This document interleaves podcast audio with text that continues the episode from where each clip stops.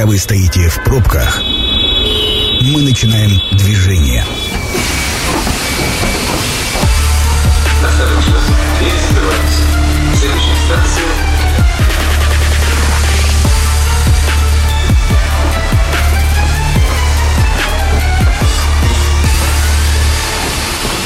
Метро. Главные темы Красноярска. Добрый вечер. Программа «Метро». Сергей Васильев у микрофона. Сегодня у меня в гостях э, Алексей Рогозин, начальник пункта отбора на военную службу по контракту Красноярского края. Алексей, добрый вечер. Добрый вечер. Да, и, соответственно, сегодня мы будем говорить как раз про контрактную службу в Вооруженных силах России, о том, с чего началось и как это происходит сегодня. В общем, обо всем по порядку.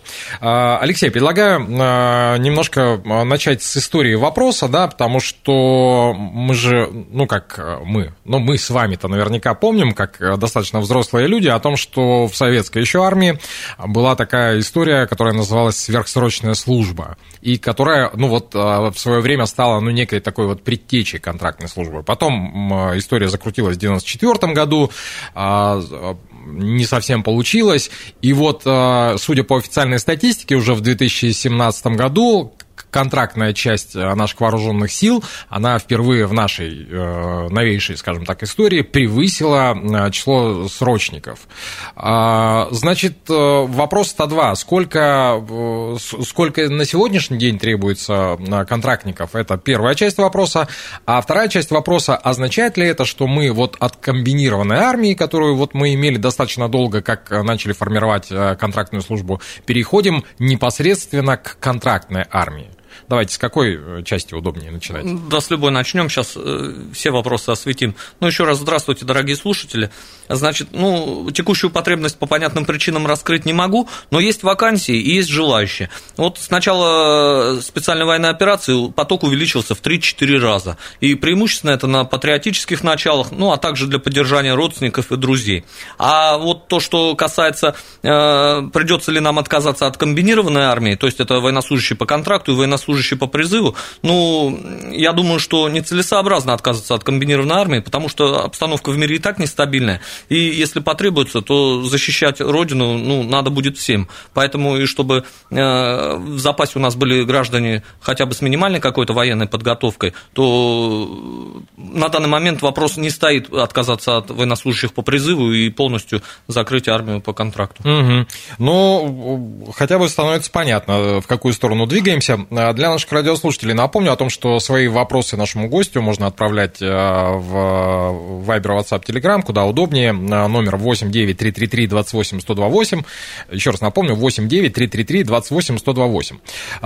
С удивлением для себя обнаружил, что не любой скажем так, э, мужчина может э, стать э, военнослужащим по контракту. То есть это не просто, это не набор, а это вот полноценный отбор. А давайте немного поговорим об этом. Каковы критерии отбора? Кто может стать? Какая должна быть физическая подготовка, форма? Высшее образование требуется, не требуется? Кому отдается предпочтение? Там какая группа здоровья? Потому что, ну, опять же, времена меняются, да, и когда когда-то у нас, соответственно, на срочную службу с плоскостопия не брали. А вот как сейчас происходит? Да, я понял вопрос. Ну, смотрите, э, ну, во-первых, критерии, они постоянно могут регулироваться, исходя из текущей обстановки. Э, на данный момент мы отбираем граждан в возрасте до 60 лет. Бывает, попадается какая-то редкая э, военно-учетная специальность или хороший навык гражданина вплоть до 65 лет можем взять. И это пошло больше даже по просьбе граждан, которые часто писали в администрацию президента, там, в Госдуму э, и так далее, что, мол, вот хотим Родину защищать, ну дайте нам эту возможность. И об этом неоднократно ну, и в телеэфирах говорилось, что если у нас граждане хотят, и мы, поверьте, вооруженные силы всем найдут э, применение. Э, да, состояние здоровья, конечно, проверяется. Вот. Но то, что вы сказали, например, с плоскостопием раньше не служили, да, не служили с плоскостопием, плоскостопием. Но вы знаете, медицина уже за там, последние десятилетия настолько шагнула вперед, что э, некоторые болезни, они уже давным-давно лечатся. Вот, соответственно, категория здоровья у гражданина э, ну, меняется. Э, далее, э, у нас в армии происходит автоматизация в некоторых направлениях. Э, там уже, где у него было плоскостопие, оно никакой роли не играет. Например, он оператор какой-нибудь радиолокационной станции угу. и так далее. Вот. Поэтому, э, в принципе, по здоровью у нас большинство проходит. Конечно, есть, э, к сожалению, граждане, которые ну, действительно по каким-то причинам малоподвижны и так далее, вот, ну, не получится с ними поработать вот в этом направлении. По уровню образования, вы знаете, каждому образованию найдется Э, своя профессия. Вот. Э, ну, э, так скажу, что чем уровень образования выше, тем должность будет более, так сказать, высокая, ну, соответственно, оплата будет и так далее. Ну, и оттуда же возможность карьерного роста. Mm-hmm. Вот. Поэтому вот по таким критериям, ну, к нам ребята обращаются, ну, там единичные случаи, когда кто-то отсеивается. Так mm-hmm. что сейчас в этом деле нормально. А еще один уточняющий момент. Срочная служба обязательно обязательно ли э, как, угу, я как понял, как элемент. условие? Да. Я понял. Нет, нет, вы знаете, э, у нас уже несколько лет ранее действовало, значит, действовали требования, что военнослужащие, получившие высшее или среднее профессиональное образование, они могли заменить службу по призыву службой по контракту. То есть вместо одного года по призыву пойти на два года по контракту. Потом уже и и это мероприятие видоизменили, э, что не обязательно иметь даже среднепрофессиональное образование, опять-таки связано с тем, что у нас э, очень хорошая идет подготовка в войсках. И, в принципе, э, военнослужащий по призыву, когда шел, он же тоже шел с нуля, он же в школе службу не проходил. Ну да. Вот, и ему, его чему-то научили. Ну, то же самое сейчас и с контрактником происходит. Он туда приходит, и, соответственно, служил он до этого или не служил, это не играет никакой роли. Э, он попадает в подразделение, подразделения проходят слаживание, их обучают от одиночной подготовки э, до, в конце концов, э, бригадных каких-то учений, и он получает те навыки, которые необходимы ему. Поэтому служба по призыву на данный момент, она не обязательна. Она приветствуется, но не обязательно. И бывают ребята со службы, без службы по призыву, они многие адаптируются вполне себе нормально. Так что это не является препятствием. Но препятствием не является, но какой-то, я не знаю, ну там, а, условно говоря, если человек отслужил, отслужил срочную службу, он там, может, на зарплате как-то сказывается или еще что-то? На зарплате, конечно, скажется в каком плане. Вот у нас есть э, надбавка за выслугу лет, вот, например, от двух лет и так далее, уже процентная надбавка идет. Вот. Но если мы говорили о критериях отбора, то препятствием это не является. Угу. Вот. И, соответственно, ради бога, ребята идут служить, да и все. Уточняющий вопрос пришел э, нам от э, радиослушателя. Какие анализы надо сдавать и как долго ждать их результаты?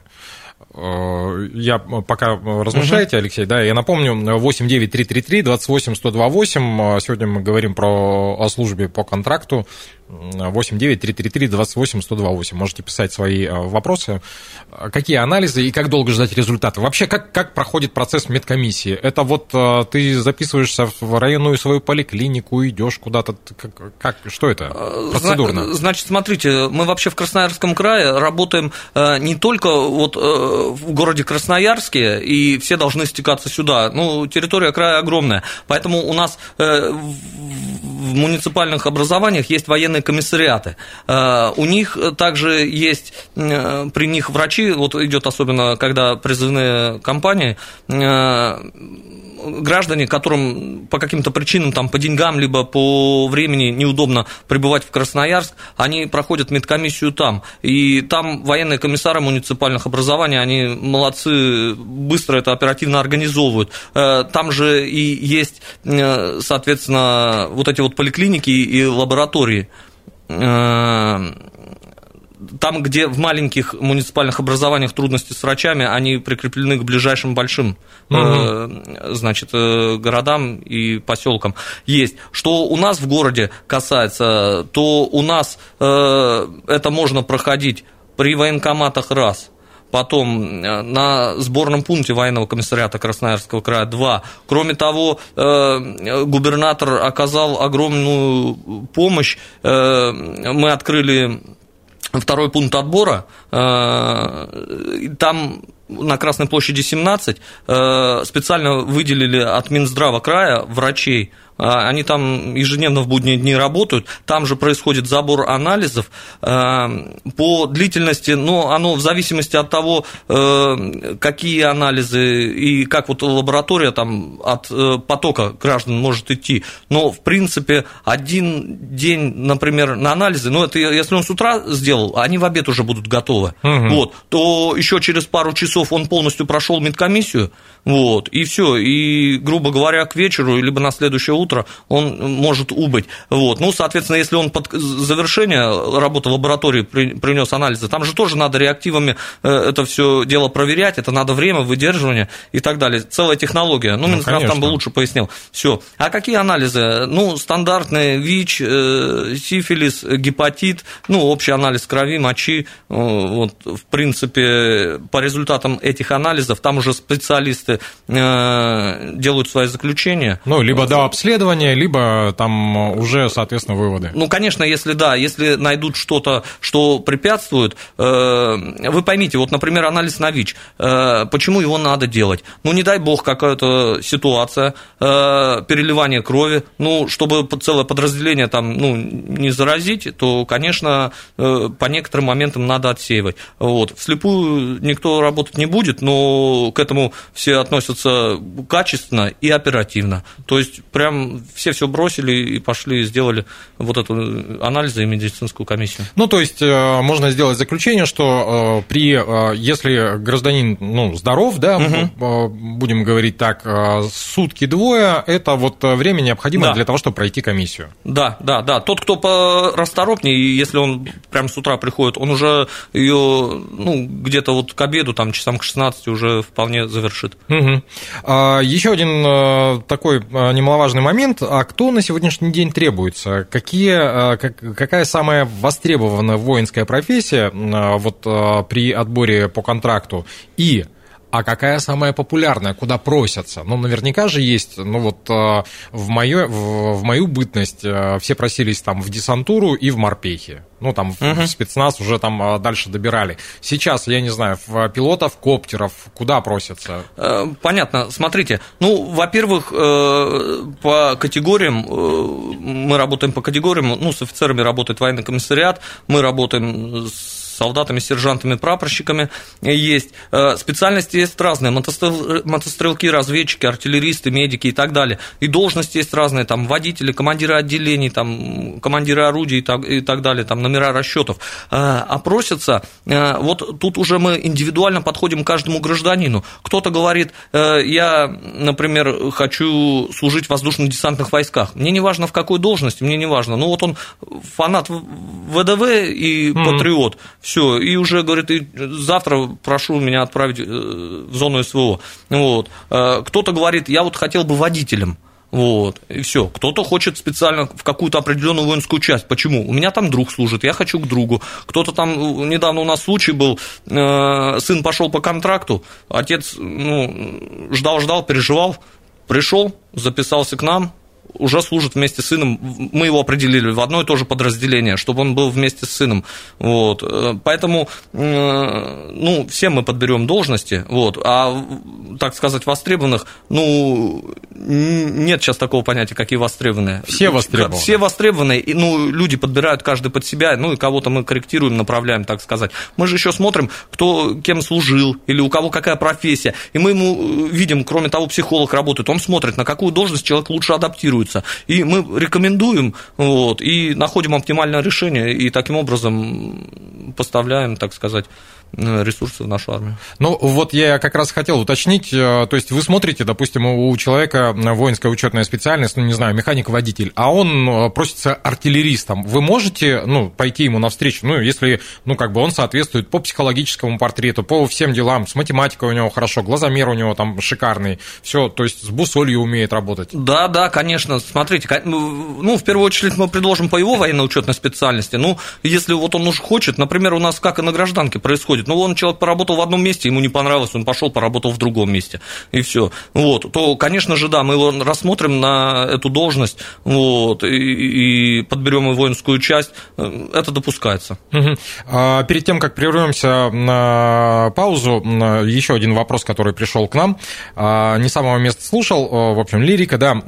Вопрос, могу ли я выбрать вид войск, где я хочу служить? Ну, здесь вот, да, собственно да. говоря, отметили, да. Например, я по образованию механика хочу служить водителем или механиком в автобате или в подобных войсках. Может ли, ну, там человек? Да, может. Ну, опять-таки, мы смотрим, э, например, он служил механиком, либо работал механиком. Мы смотрим, если э, у него какие-то корочки, удостоверения и так далее. В каком плане? Например, он э, в штате есть автомобиль Урал, требования категория С, водительская. Если угу. она у него есть, конечно, он пойдет. Если у него только категория Б, ну, это как бы, ну, мы его предусмотрим на какой-то малогабаритный автомобиль. Вот. Э, то же самое с механиками э, боевых машин, там, самоходных артиллерийских установок. Э, да, если он там, например, тракторист, там, права трактора и так далее, да, почему нет? Конечно, сможем. Угу.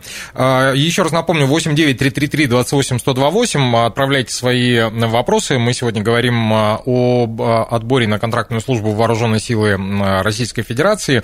Алексей Рогозин, начальник пункта отбора на военную службу по контракту Красноярского края. Напротив меня очень скоро вернемся. Это программа «Метро». Авторитетно о Красноярске.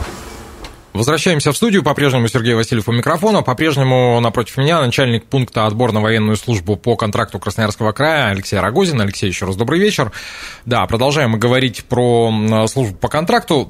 Как-то вот э, такой дополнительный вопрос к первой части. Вот мы все про мужчин, про мужчин, а женщины вообще идут просятся, берете ли на контрактную службу? Ну, ну я понимаю, что берете, но так вот во, во всеуслышание это...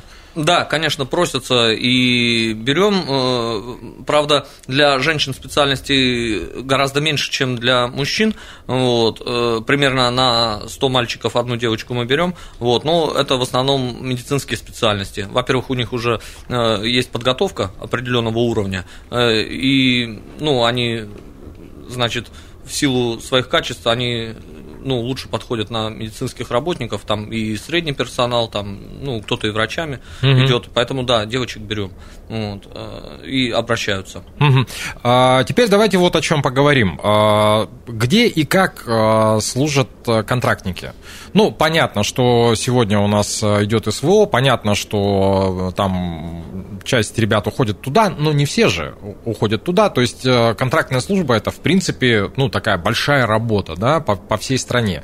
Вот мне бы хотелось понимать, где, как, вообще отследить путь. Ну, вот пришел человек, мы выяснили, что там в течение двух суток он сдал анализы, uh вы там посмотрели, там конкурс он прошел, вы его там, а, условно говоря, берете. Дальше что происходит? Ну, смотрите, да, правильно вы подметили, э, что у нас есть э, зона специальной военной операции, и преимущественно туда ребята идут. Но идут также и воинские части, которые на данный момент не принимают участие. Хотя э, частей у нас много в стране, и очень многие по подразделениям туда убывают и заменяют друг друга есть. Но, тем не менее, у нас вот части, которые, или подразделения в этих частях, которые не принимают участие в специальной военной операции, там же есть целые военные городки, есть какие-то в воинских частях, там склады с оружием, с боеприпасами, с материальными средствами, э, школы, садики, э, то есть целые военные городки. Все это надо охранять, потому что помимо зоны СВО, там у нас же и тут были какие-то ну, плохо настроенные движения, mm-hmm. там где-то бутылку с зажигательной смесью кинут, где-то там еще как какую-нибудь свастику нарисуют. И это все надо где-то пресекать, охранять. Э, поэтому, э, да, занимаются подготовкой, занимаются охраной, э, занимаются обучением те ребята, которые не участвуют в СВО. Кроме того, страна большая, граница большая. Ну, невозможно всех и нецелесообразно перекидывать в одно место, чтобы открыть какие-то бреши в нашей границе с других мест. Угу. Это касается и не только сухопутных войск, это и флота касается, авиации, там, прикрытие неба, в конце концов. То есть кто-то должен всегда находиться Э, кто-то в тылу, кто-то на других направлениях, э, потому что можно ожидать от кого угодно, чего угодно. Угу. Но вот смотрите, когда я спрашивал про распорядок, я имел в виду вот что. Э, когда начинает срочная служба, там рядовой, ну так угу. уж для примера, он попадает в учебку. Вот в контрактной службе есть такое понятие уч... ну, там, да. учебка? Сколько длится, чего длится? Да, смотрите, поясню. Есть учебные воинские части, есть э, сразу э, воинские части по своему предназначению. В учебных частях там, например, и готовят тех же механиков-водителей, там, водителей, э, специалистов артиллерии, там, разведки и так далее, связистов, все. А есть первичные воинские должности, которые не требуют учебных процессов именно в объеме, как в учебной воинской части, несколько месяцев, угу. а им достаточно определенного курса месячного. Вот раньше было такое понятие курс молодого бойца. Да, да, в принципе, да. никто от него не от отошел. Ведь э, в этот период происходит адаптация человека, э, первичные навыки он получает, ну, знакомится с армией, э, сплочается подразделение. Вот, и в ходе этих же мероприятий и есть занятия по огневой подготовке, по тактической подготовке, по инженерной, по связи, по военно-медицинской. Э, и люди, которые, ну, опять-таки, берем не СВО, они там занимаются, вот, э, обслуживают вооружение, военную технику. Ну, соответственно, если речь идет о контрактниках, и выходные дни, конечно же, есть, дежурства какие-то есть, никто без них э, никуда не денется. Э, ну, то есть работа как работа. Работа как работа. Просто надо понимать, что вообще, вы правильно подметили несколько минут назад, что это же в армию попадает человек, он попадает туда с перспективой. То есть, если эту профессию выбирать, она хорошая, удобная, надежная профессия, э, и ее надо выбирать надолго.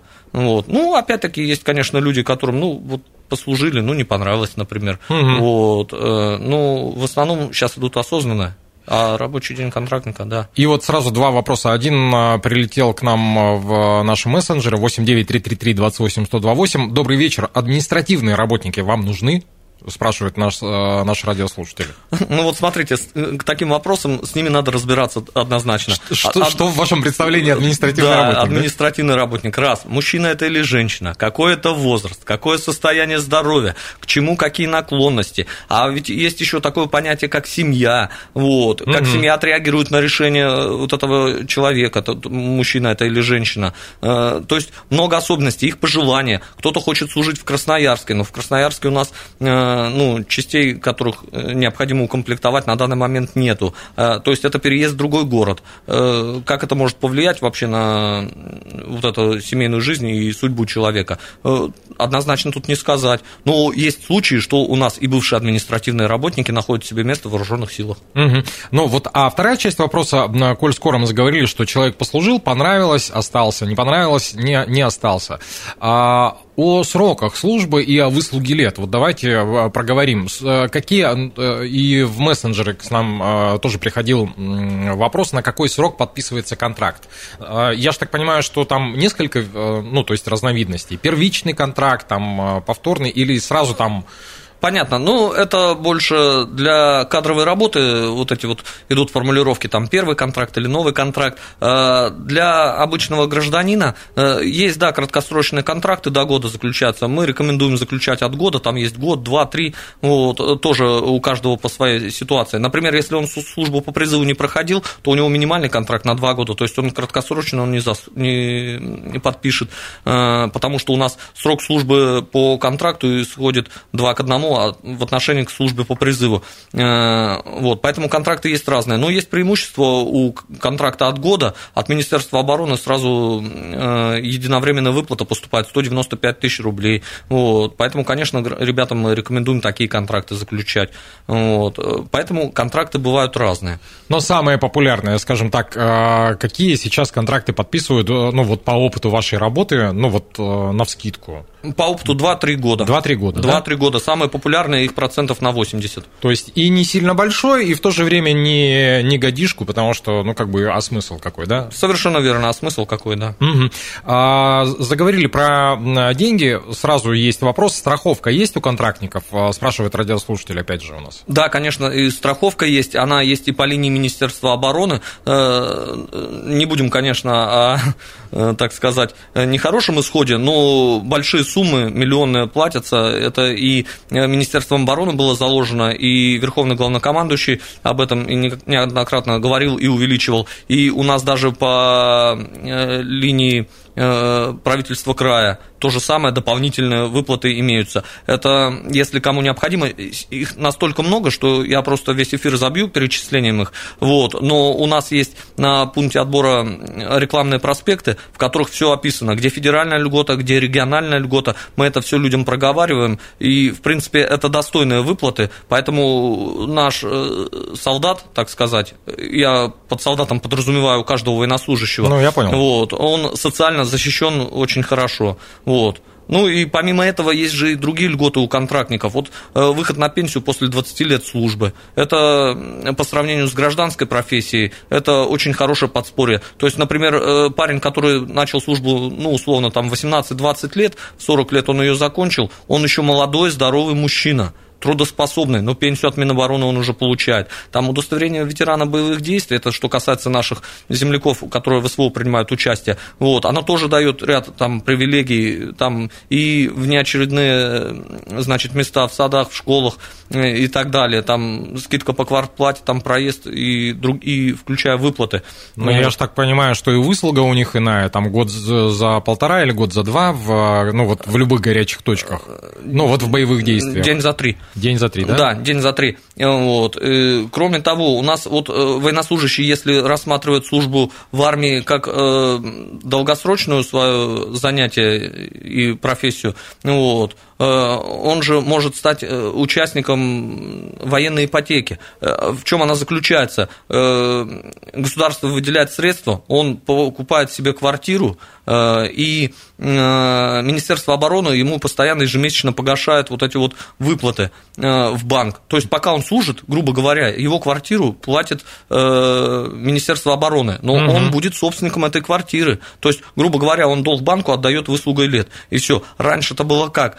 20 лет отслужил, только потом заработал право на квартиру. Сейчас нет. Сейчас он может уже сразу э, купить квартиру, ну просто за эту квартиру ну, придется служить. Но это люди, которые они уже осознанно выбрали эту профессию.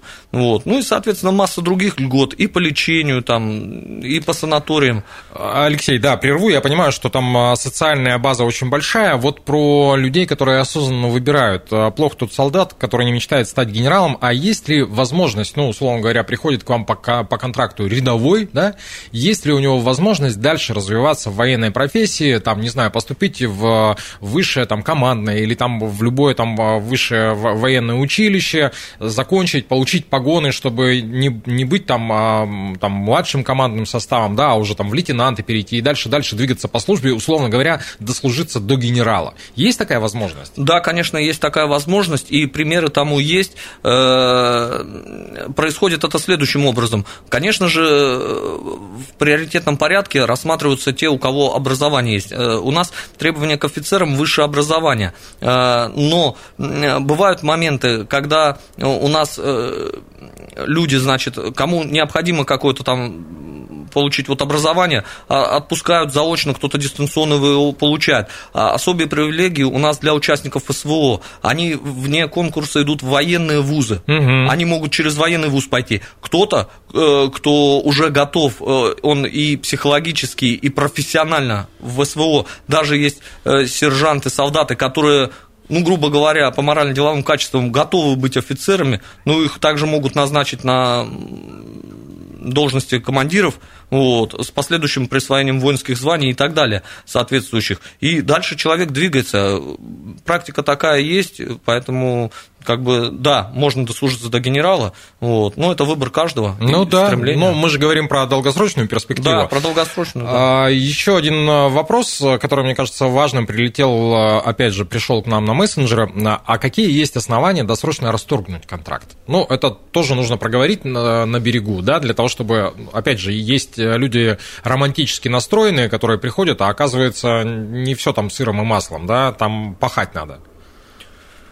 Ну, пахать надо, конечно. Вы знаете, с э, большой массой желающих э, расторгнуть контракт мы не встречаемся. Э, это происходит потому, что, ну, в конце концов, мы с людьми проговариваем эти моменты, и люди идут в основном не чтобы расторгать контракты, а чтобы их отслужить.